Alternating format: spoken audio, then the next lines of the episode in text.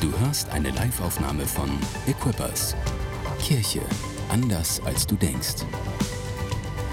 Weitere Informationen findest du auf mainz.equippers.de.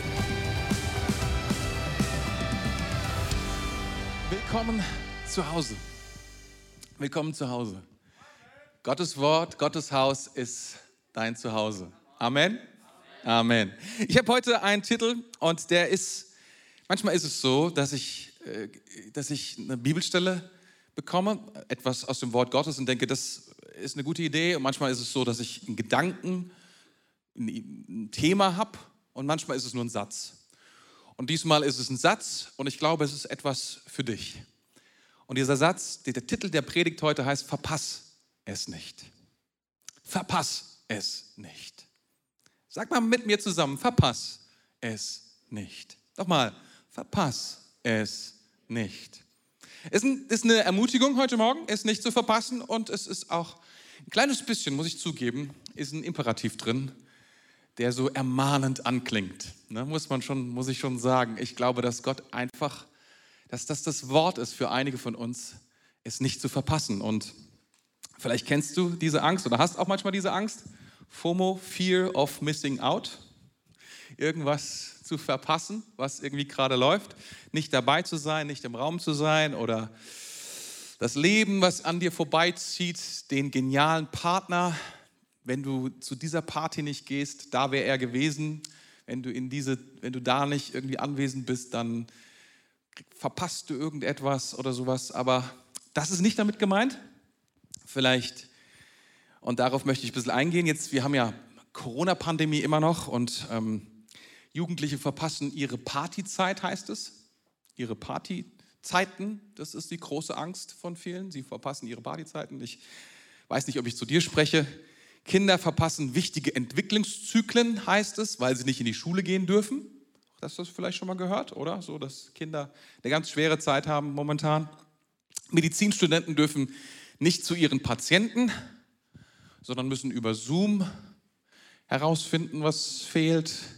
Ich frage mich, frag mich bei einigen Ausbildungsberufen, wie, wie, man, wie man per Zoom bestimmte Dinge lernen soll, ehrlich gesagt. Also irgendwas verpassen die Leute, besonders so die sozialen Jobs sind echt schwierig so, ne? wenn du Restaurantfachangestellter werden möchtest, per Zoom. Frag mich, wie das funktioniert so, ne? keine Ahnung. Aber wahrscheinlich die meisten werden Zoom-Spezialisten in dieser Zeit. Das können doch einige sagen. Wer, wer, findet, ich meine, es gibt noch andere, es gibt noch andere gute Sachen, Team und äh, äh, was gibt es da alles noch? Ich, Webex und äh, ja, egal. Es gibt ganz viele andere Sachen noch, die sind auch cool und super und entwickeln sich gut. Kannst du auch Spezialist drin werden. Ähm, einige haben Angst, dass die Wirtschaft ihr Wachstum verpasst, dass ihr Business nicht wächst in dieser Zeit. Irgendwas verpasst man immer. Oder das ist, glaube ich, das Hauptthema bei uns in Deutschland, dass wir unseren Urlaub verpassen. Also die Pandemie letztes Jahr ging los. Die erste Angst, wir verpassen unseren Urlaub. Die nächste Angst, wir verpassen Weihnachten. Die dritte Angst, wir verpassen Ostern. Und jetzt sind wir wieder beim Urlaub. Also ich denke mir so, meine Güte, okay. Ähm, aber das ist eine Angst auch, das Leben zu verpassen in dieser Zeit, oder? So irgendwie, einige denken so, weil das ist nicht ganz unbegründet, weil Leben ist, Menschen zu begegnen.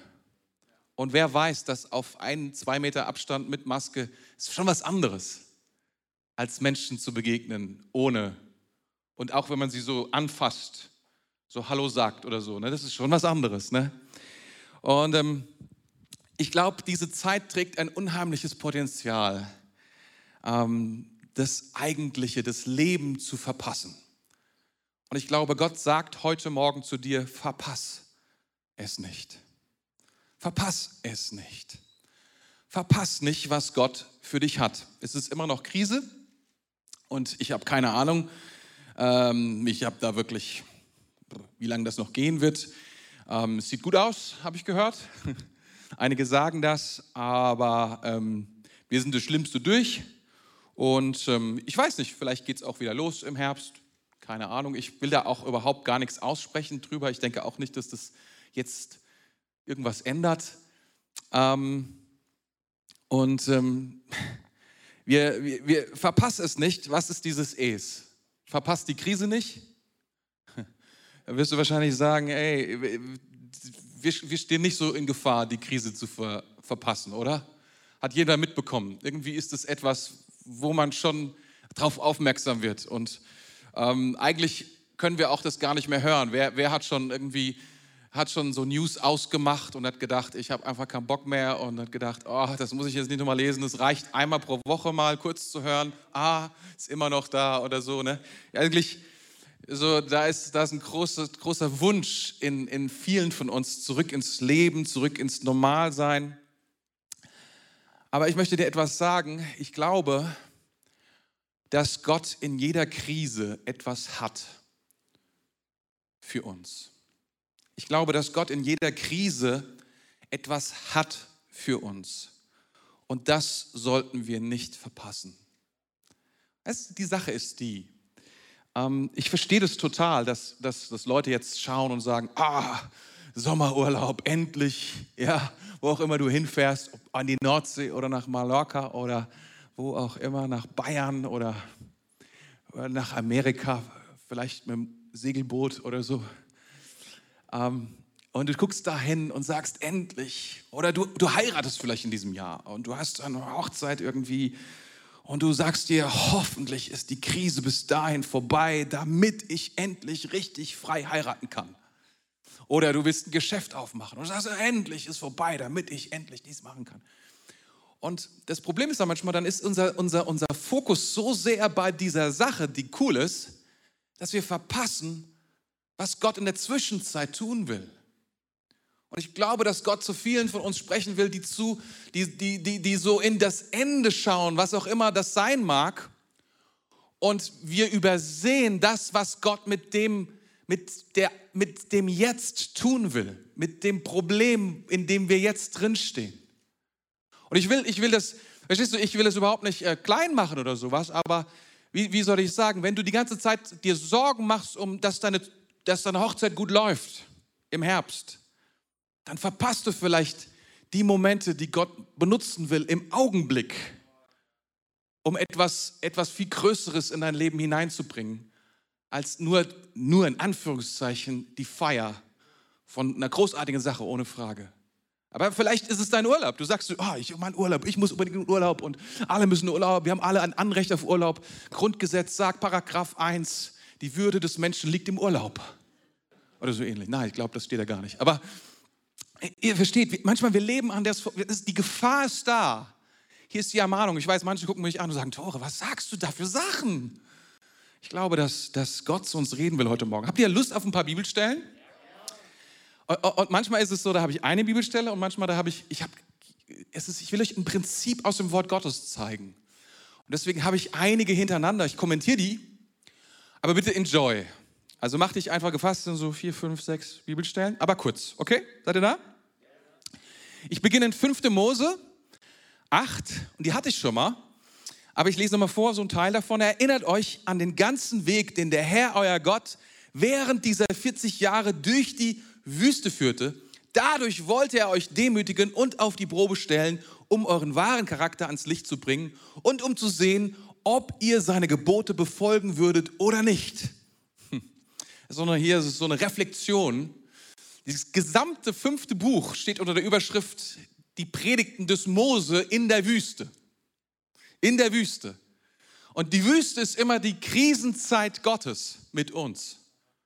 Die, die, Wüste ist immer die Krisenzeit Gottes mit uns. Und was hier steht, ist Wüstenzeiten. Krisen haben immer einen Zweck. Wüsten haben immer einen Zweck. Und ist interessant, es steht auch immer mit der Zahl 40 in Verbindung. Und die Zahl 40 steht auch für das, was Gott vorbereiten will und auch was Gott wegschneiden will in unserem Leben, weil es uns hindert. Es ist kein Zufall, ihr Lieben, dass, dass, dass, die, dass Deutschland 40, genau 40 Jahre geteilt war. Das ist kein Zufall. Wir müssen lernen, was Gott tut. Müssen zuhören, was Gott sagt. Jetzt zum nächsten Bibelstelle, 5. Mose 8, 15.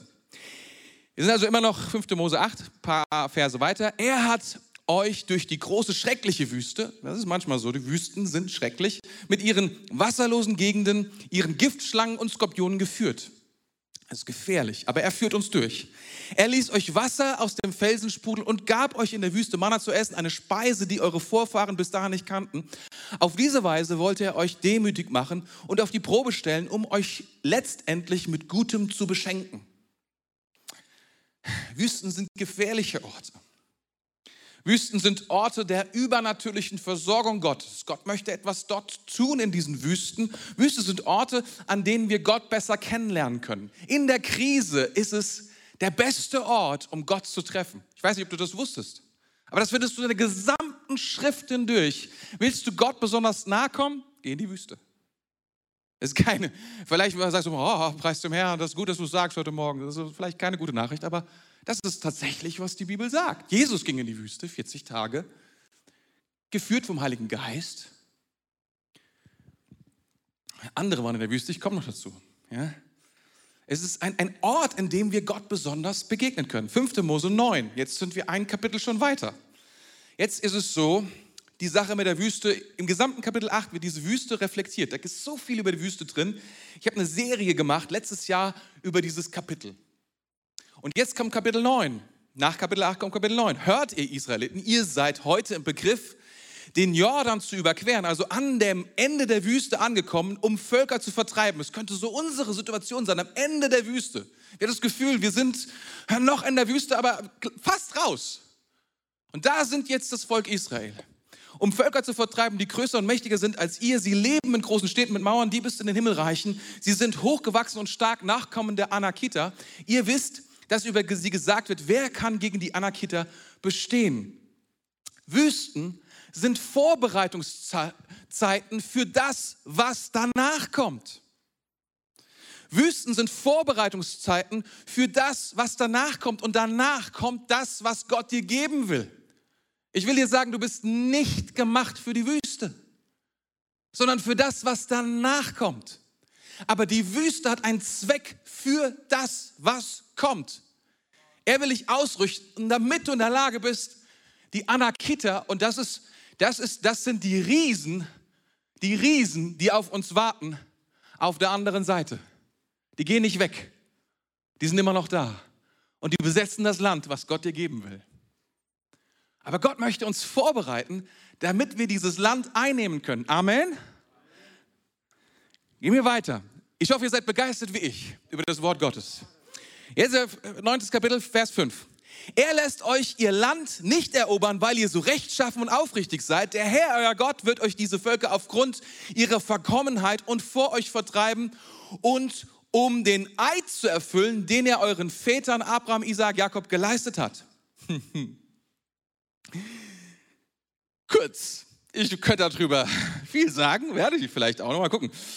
Israel hat die Zeit in der Wüste nicht genutzt. Die waren 40 Jahre in der Wüste und soll ich dir etwas sagen? Sie haben keinen einzigen Test bestanden. Keinen einzigen Test.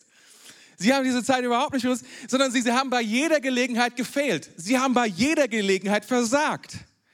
Der Grund, warum Gott sie trotzdem in das neue Land bringt, ist nicht, weil sie es gerafft haben, was in der Wüste abgeht, sondern weil die Völker, die in dem Land sind, noch schlimmer sind als das Volk. Und, das ist die zweite Begründung, weil Gott es Menschen versprochen hat, die 400 Jahre davor gelebt haben. Abraham, Abraham, Isaac und Jakob.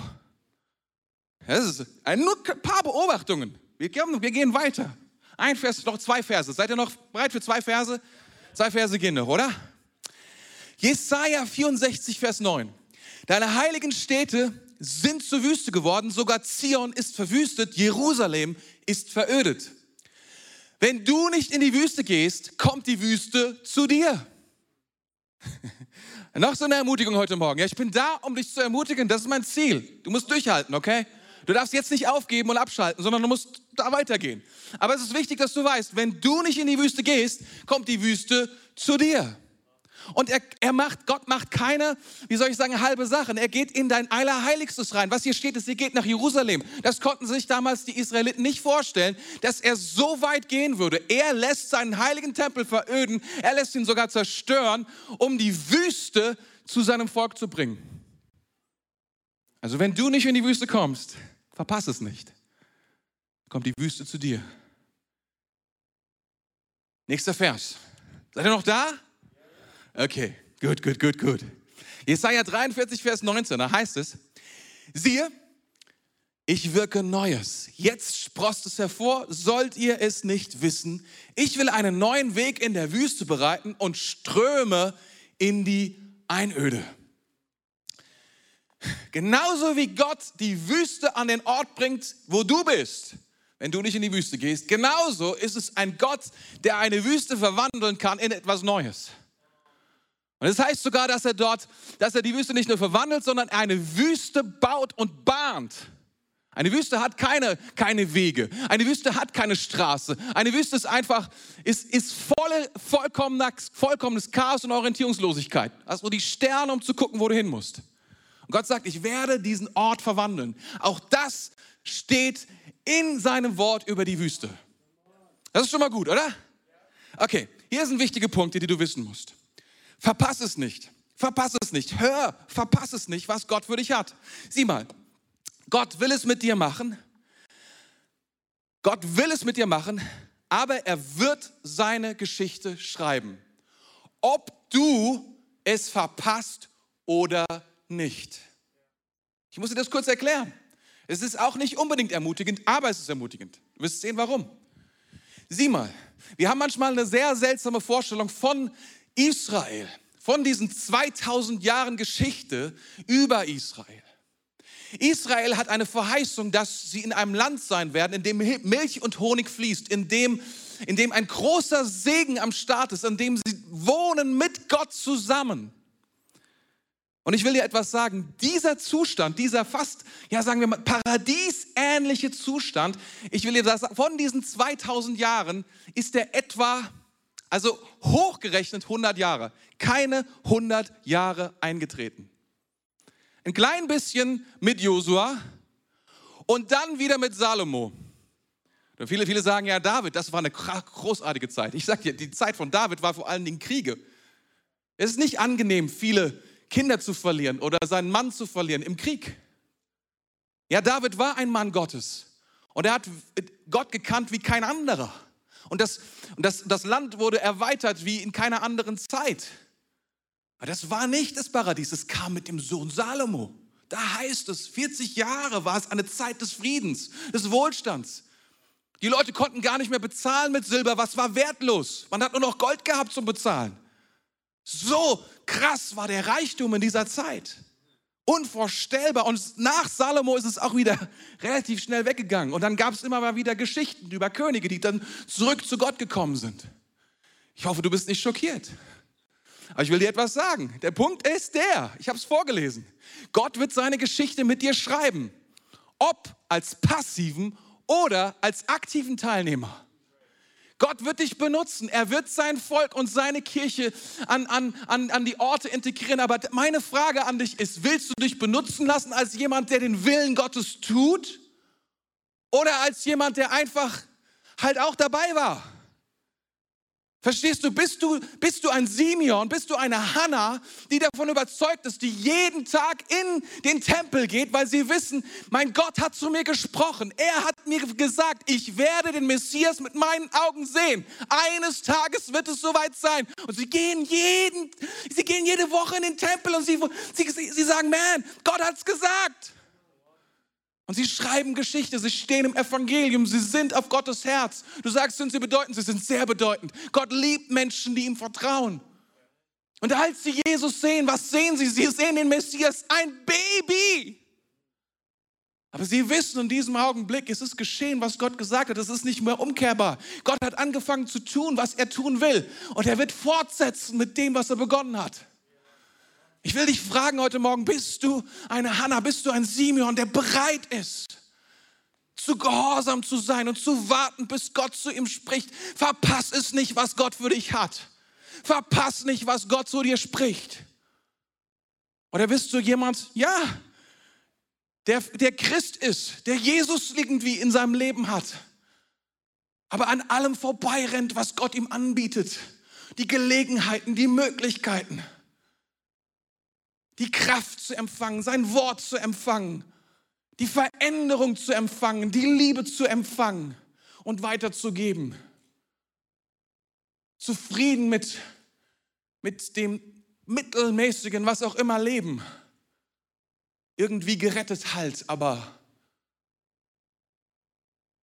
Oder sagst du, nein, nein, nein, nein, ich will es nicht verpassen. Denn Gott will nicht, dass ich es verpasse. Gott will nicht, dass du es verpasst. Und die Wüste, die Krise ist eine besondere Zeit, in der Gott uns aufmerksam macht auf diese Dinge.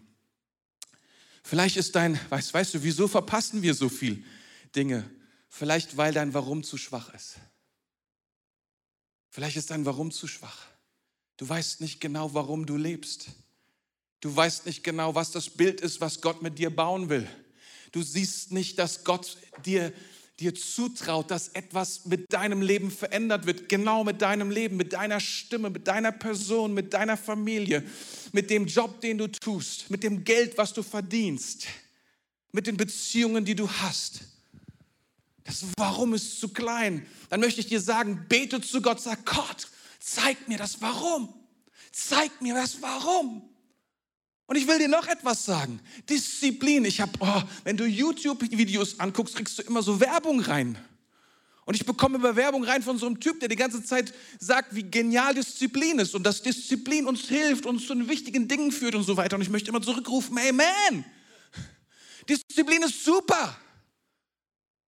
Aber das Warum ist besser. Es hat mehr Kraft. Und Hunger nach diesem Warum, das wird dich aufstehen lassen.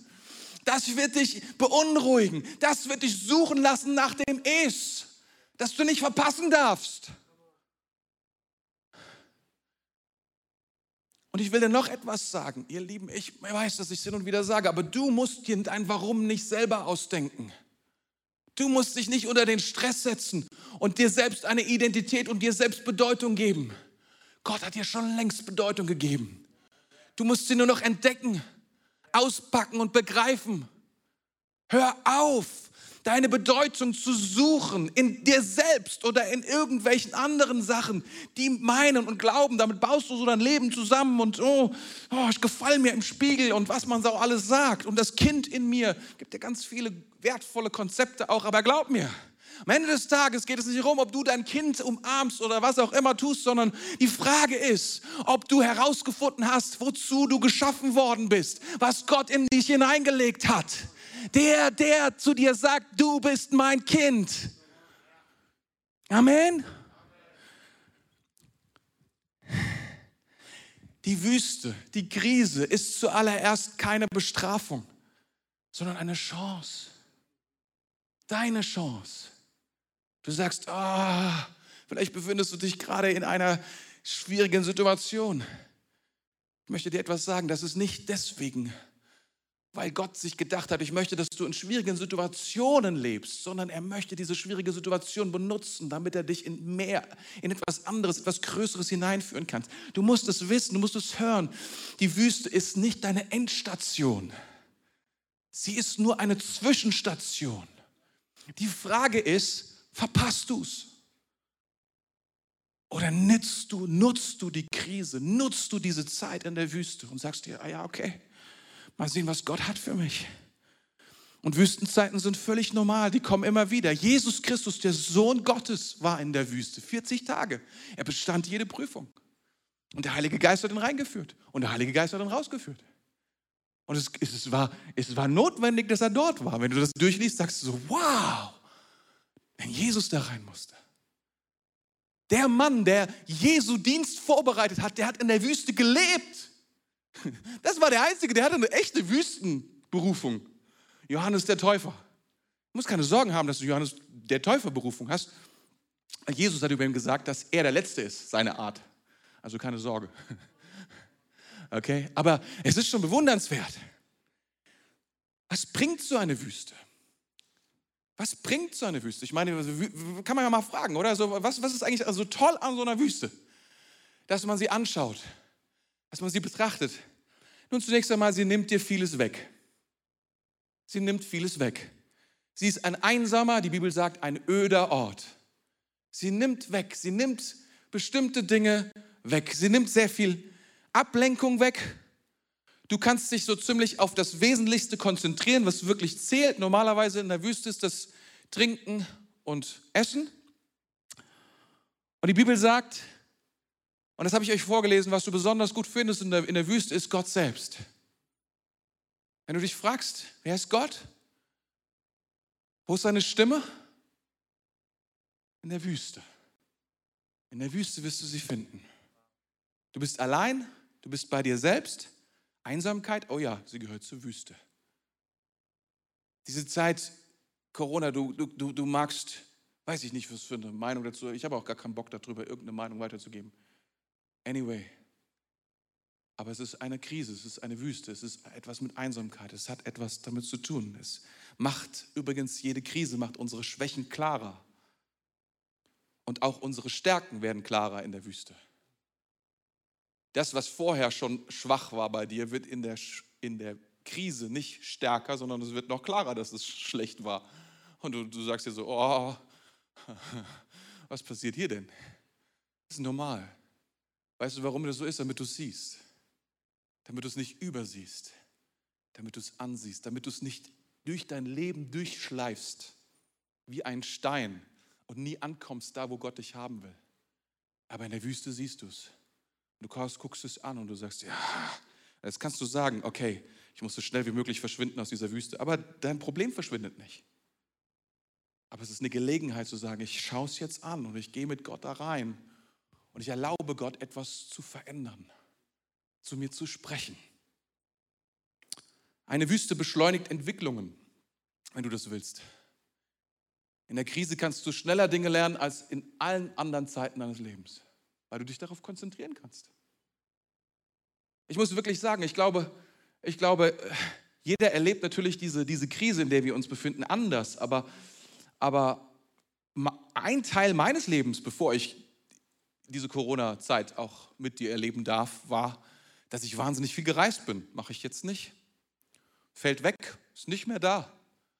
Und jetzt kann ich sagen, oh, was ein Glück, irgendwann kann ich wieder reisen. Oder ich kann sagen, Gott, was, was, was, was willst du tun in dieser Zeit?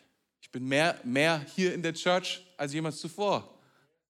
Der eine feiert es, der andere denkt so, oh, der Senior Pastor ist echt zu oft hier. Ist ganz schön. Aber Gott möchte etwas, Gott möchte etwas tun. Und der Punkt ist, er, er will diese Wüste benutzen, um dich vorzubereiten auf das Eigentliche, was Gott mit dir machen will. Damit du es nicht verpasst. Damit du nicht wie Israel 40 Jahre hinter dir hast, aber nichts gelernt. Sondern du gehst durch diese Zeit und Gott durfte etwas in dir verändern und berühren. Er durfte etwas in deinem Leben anfassen. Er durfte etwas hinzufügen und vor allen Dingen, er durfte etwas hinwegnehmen aus deinem Leben, was deinen Funkkontakt, was deine Verbindung zu Gott immer wieder in Mitleidenschaft gezogen hat. Erzähl mir nicht, dass jetzt durch die Krise dieses Problem da ist. Es war schon vorher da. Es ist jetzt viel, viel klarer, dass dieses Problem in deinem Leben ist. Die Süchte und die Sehnsüchte deines Lebens, die waren schon vorher da. Jetzt in der Wüstenzeit merkst du es nur krasser. Und sie bewegen dich. Sie zerreißen dich. Und sie zerstören dich, so glaubst du. Verpass nicht, was Gott tun will.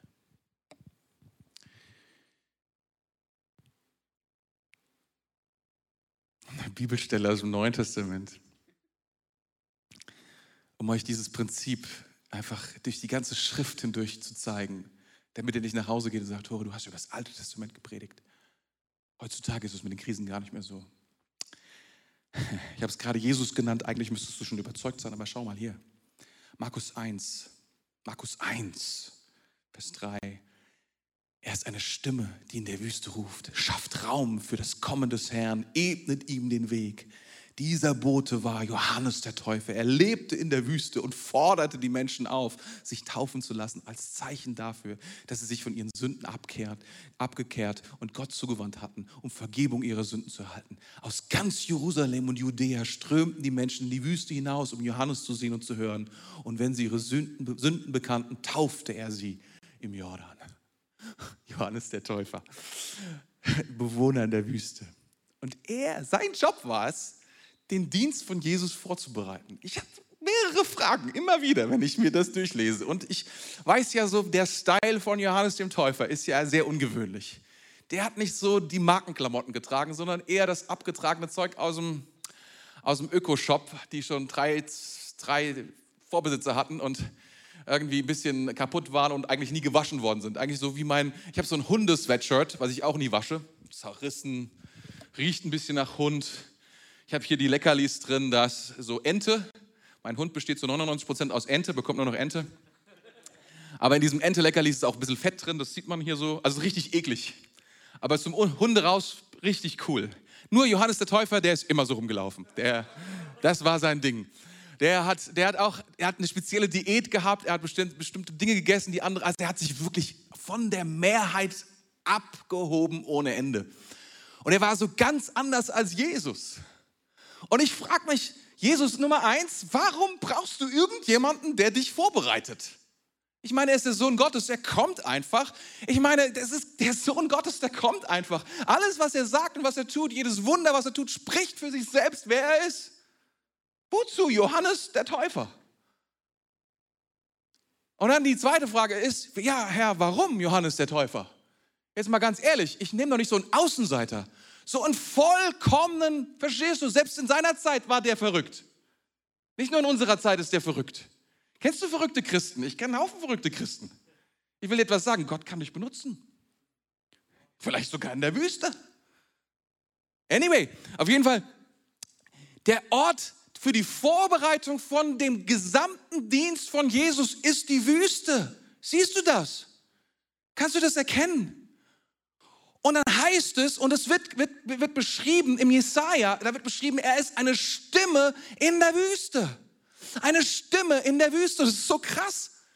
Du musst dir vorstellen, diese Stimme war so powerful, die hatte so viel Kraft, dass die Leute in die Wüste gelaufen sind, um diese Stimme zu hören, um sich beschimpfen zu lassen.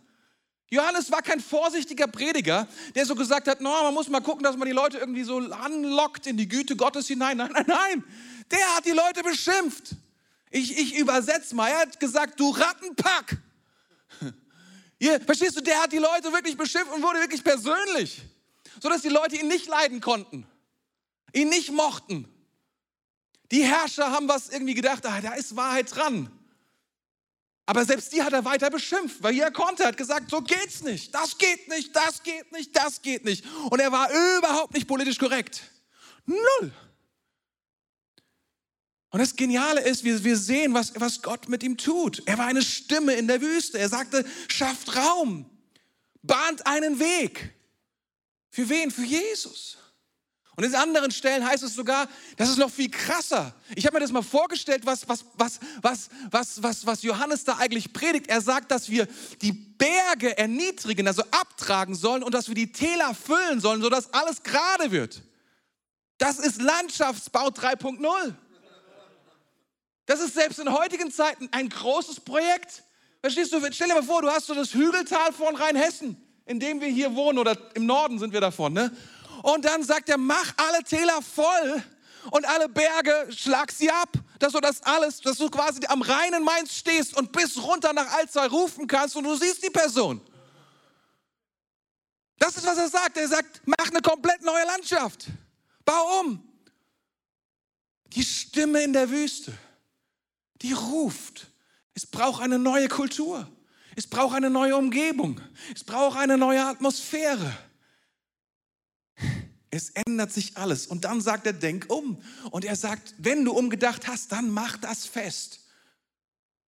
Indem du dich taufen lässt im Jordan. Und Taufe, das war so das Zeichen eines Bundes. Und wir sehen dieses kleine Prinzip, was, was, was er tut. Er sagt, kommt rein, dann hörst du die Stimme Gottes.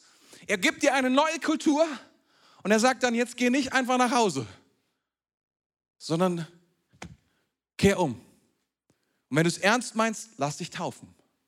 Das ist sehr, sehr powerful, dieses kleine Programm. Sehr, sehr powerful, um zu sagen, das ist das, was, wie er die Leute vorbereitet. Und Jesus selbst geht in die Wüste, um diesen Johannes den Täufer, er ist sein ähm, Cousin oder so, ne? Glaube ich, die sind miteinander verwandt. Ein Entschluss fassen, mein Leben wirklich zu verändern und gemäß dieses neuen Lebens, gemäß dieser neuen Kultur zu leben. Das ist, was hier passiert. Will ich fragen, was ist dein Es? Verpass es nicht. Was ist dein Es? Ich will dir sagen, was sein Es ist. Das ist sein Traum für dich. Gott hat einen Traum für dein Leben, das du nicht verpassen sollst. Daran sollst du nicht vorbeilaufen. Und diese Zeit, in der wir uns befinden, die mag dir unbequem. Mir, mir gefällt sie auch nicht. Aber Gott, Gott sagt zu seiner Kirche weltweit, und ich glaube, zu jedem Einzelnen. Das ist keine Besonderheit von Mainz oder von München oder von Ida Oberstein oder, ah, Ida Oberstein sage ich schon, äh, Idstein. War prophetisch, Ida Oberstein, wir sollten da auch. Äh, ja, anyway. Ähm, wir, wir, er spricht zu dir und sagt, verpass es nicht. Ich tue etwas, ich bereite etwas vor in diesen Tagen. Bist du bereit zuzuhören? Bist du bereit? dich verändern zu lassen, Buße zu tun, einen Entschluss zu fassen und ein anderes Leben zu führen? Bist du bereit, eine andere Gewichtung in dein Leben zu bringen? Gewicht, Kabott, Herrlichkeit, eine andere Herrlichkeit in dein Leben zu lassen. Eine andere Anbetung, eine andere Leidenschaft, eine andere Kraft in dein Leben zu lassen. Bist du bereit, die alten Dinge, die dich hindern daran, den Willen Gottes in dein Leben Du, weißt du, viele von uns, da spricht er nicht ganz neue Dinge, sondern manche von uns, die haben es schon lange gehört, was Gott sagt. Und wir fragen uns, wie soll das gehen? Oder du, du, du hast es schon viel probiert und du sagst, oh, es hat nicht funktioniert und na, ich werde damit leben müssen. Und ich glaube, dass Gott zu dir heute spricht. Er sagt, verpass es nicht. Verpass es nicht, was ich gerade tue. Ich meine dich. Nutze diese Zeit. Renn da nicht dran vorbei. Schau mal, wenn die Wüste nicht, wenn du nicht in die Wüste kommst und sie nutzt, wird die Wüste zu dir kommen. Das ist total krass. Für die Leute in Jerusalem war Wüste direkt vor der Haustür. 100 Meter vor der Haustür. Ist echt krass. Es gibt kaum Orte auf der Welt, die so komisch sind. Da ist diese lebendige, powervolle, heilige Stadt Jerusalem und direkt danach fängt die Wüste an. Direkt. Aber das ist doch wirklich Wüste. Ich glaube, das andere Beispiel, was ich kenne, ist so Las Vegas. Aber Las Vegas existiert eigentlich ja nicht deswegen, weil wirklich Las Vegas existiert, sondern weil die jeden Tag Millionen von Liter von Wasser pumpen aus diesem Colorado River, damit, damit die weiter existieren. Sonst würde die Wüste sofort zurückkommen und Las Vegas wäre sofort wieder eine Wüste. Aber der Ort, an dem die Wüste direkt neben dem heiligen Ort besteht, ist Jerusalem tatsächlich. Du kannst da rauslaufen, kannst sagen, heute Mittag bin ich in der Wüste. Sag das mal hier in Deutschland. Da musst du mal zwei Wochen laufen, mindestens, um in die Wüste zu kommen. Da kannst du natürlich hinfliegen, klar. Aber in Jerusalem kannst du sagen, ich gehe mal heute Mittag in die Wüste. Es ist total, total abgefahren, total, total interessant, fällt mir gerade so ein.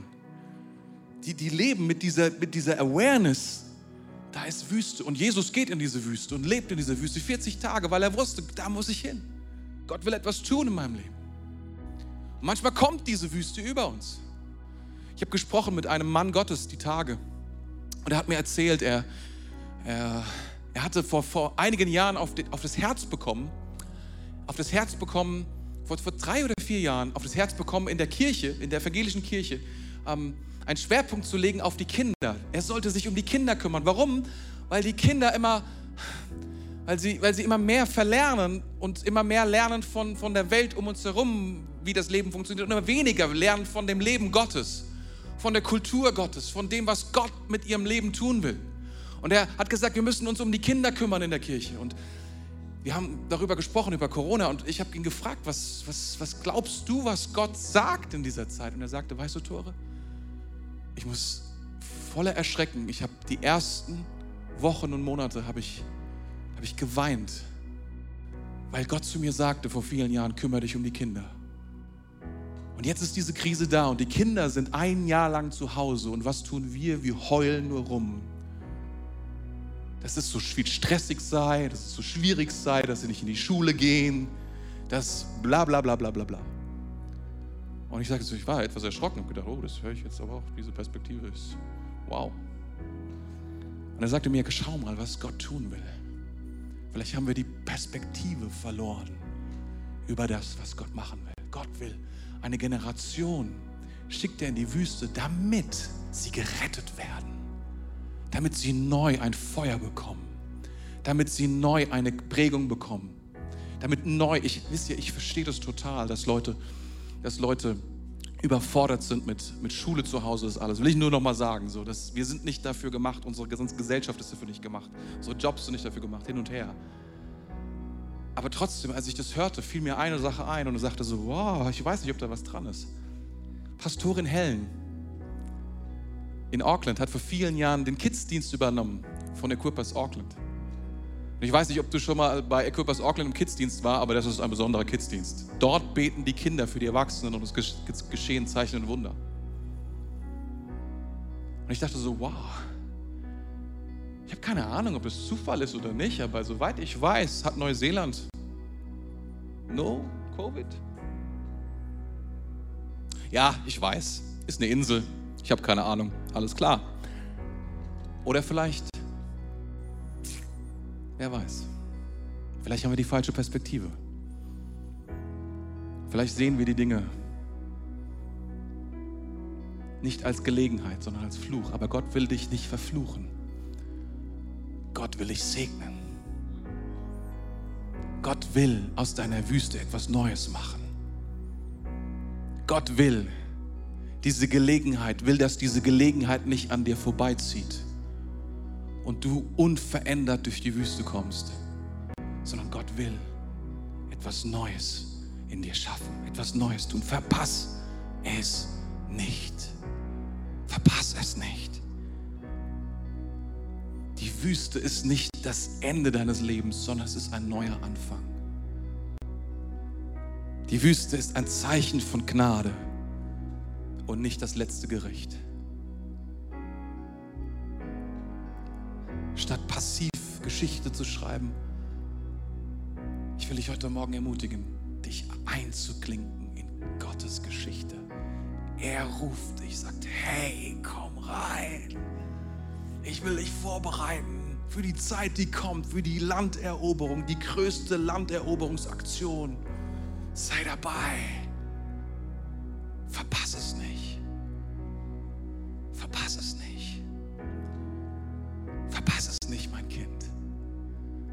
Sei mutig. Sei stark. Verpass nicht, was ich tue. An keinem anderen Ort als in der Wüste kannst du mich finden. So leicht, so einfach. An keinem anderen Ort kannst du meine Stimme so neu und so klar hören wie in der Wüste keinem anderen Ort ist es so leicht umzukehren und einen neuen Entschluss zu fassen und dein Leben zu verändern.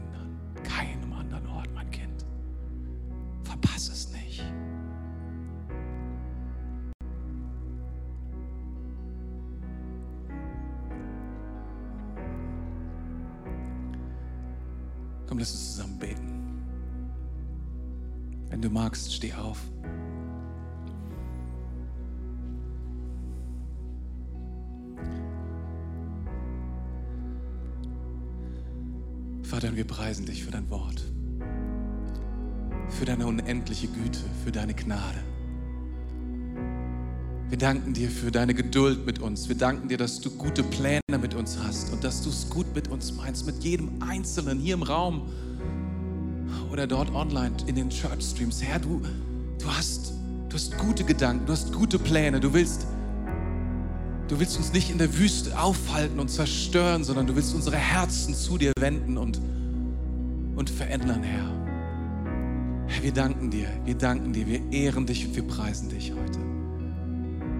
Ich bitte dich, dass du, dass du heute zu uns redest dass du uns heute zeigst, dass du das Wort groß machst, Herr. Vielleicht, was du schon gesprochen hast, aber was wir vergessen haben, was wir haben liegen lassen, was wir missachtet haben, was wir, was wir falsch gedeutet haben, worüber wir uns beschwert haben, was wir klein gefunden haben, wo wir keine Geduld mit hatten. Herr, wir, wir kommen zu dir heute und wir sagen, sprich noch einmal, Herr.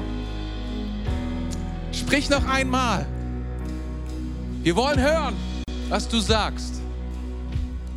und tun, wozu du uns sendest, Herr.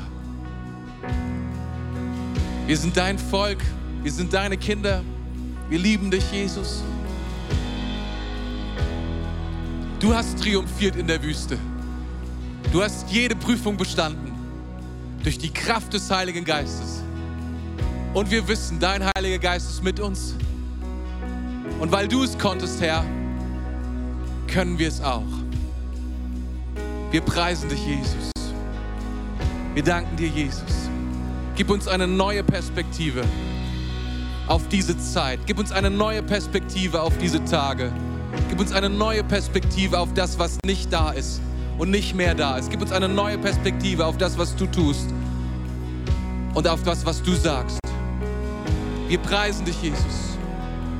Danke, dass du redest. Danke, dass du uns verwandelst. Amen. Amen. Amen. Wir haben noch eine wichtige Frage, die ich dir stellen will. Wenn du sagst, dieser Jesus, ich will ihn unbedingt in meinem Leben haben. Ich will unbedingt zu ihm kommen. Ich will dir sagen, er liebt dich, er sucht dich. Diese Wüste ist für dich. Sie ist eine Zeit, damit du ihn findest, damit du ihm begegnest. Johannes der Täufer sagt, macht Raum, ebnet den Weg. Das ist das Wort für dich heute Morgen. Mach Raum. Jesus will in deinen Raum kommen. Ebne den Weg. Schaff weg, was was ihn hindert, in dein Leben zu kommen. Jesus will in dein Leben kommen. Ich sag's dir, sein Wort sagt es dir.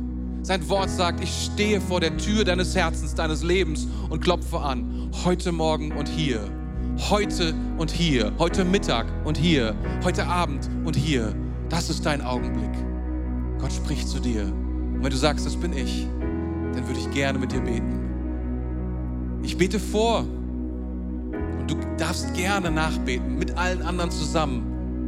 Gott wird dieses Gebet, diese einfachen Worte hören und er wird reinkommen in dein Leben und es neu machen. Und diesen Raum füllen und diesen Weg beschreiten zu dir in dein Leben. Herr Jesus Christus, Herr Jesus Christus, ich danke dir. Ich preise dich. Ich danke dir für deine Geduld. Ich danke dir, dass du mich gesucht hast und Herr Jesus Christus, du hast mich heute gefunden. Hier bin ich. Ich öffne dir die Tür und ich bitte dich, komm in mein Leben. Herr Jesus Christus, ich bekenne dir, ich habe nicht alles richtig gemacht. Ich bekenne dir, ich habe gesündigt.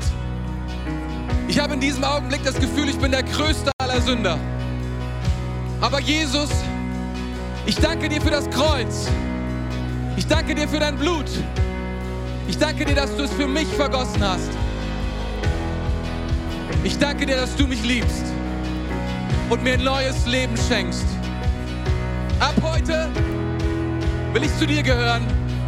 Ab heute will ich dir folgen.